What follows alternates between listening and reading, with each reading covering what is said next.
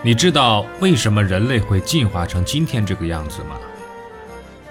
你知道不同人种之间的差异究竟从何而来吗？你知道男人和女人到底有什么本质的区别吗？这些看上去司空见惯、细究起来一头雾水的难题，在这里将为您一一揭晓。请听《疯狂人类进化史》，作者史军。由文措为您播讲。第八章：那话的进化，女人篇。总会有那么一个精子，在正确的时间和正确的地点找到了正确的卵子，他会奋勇钻探，直到把自己的基因注入卵细胞内。当接受了一个精子以后，卵子就会关闭外壳，并且高速旋转。以防止其他精子再行侵入。对精子而言呢，第二名常常得不到任何奖励。从科学的角度来看呢，交配工作其实是一场进化的战争。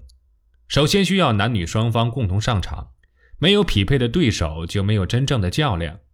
无缝对接的雌雄生殖器呢，是这场战争的烽火前线，那里一直硝烟四起，喊声震天。双方都在为了应对对方的变化而变化，在男性独特的生殖器驱使之下呢，女性生殖器必然也要成为人体进化的关键位点。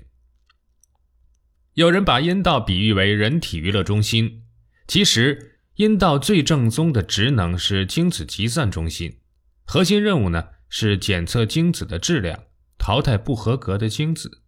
所谓娱乐中心呢，只是对高度紧张的检测工作的精神奖赏，是隐蔽排卵的娱乐表演场。精液的成分相当复杂了，会游动的精子只占其中很少的一部分。此外，还有大量的酶和微量元素，并有果糖为精子起跑提供能量，还可以维持基本的渗透压及酸碱平衡。失去精液保护的精子，在数分钟之内就会迅速凋零。换句话说呢，精液提供了强大的后勤保障，为的是让精子在射进阴道后存活的时间更长。或许有人会怀疑，难道争先恐后喷薄而出的精子在阴道内还需要额外的保护吗？那里不是精子向往的天堂吗？那里没有唾液水解酶，也没有大肠杆菌，温度正好，精子应该可以在其中任意遨游，怎么会有其他的风险呢？一切都是泡沫，真相完全相反。阴道内部其实是残酷的精子沙场。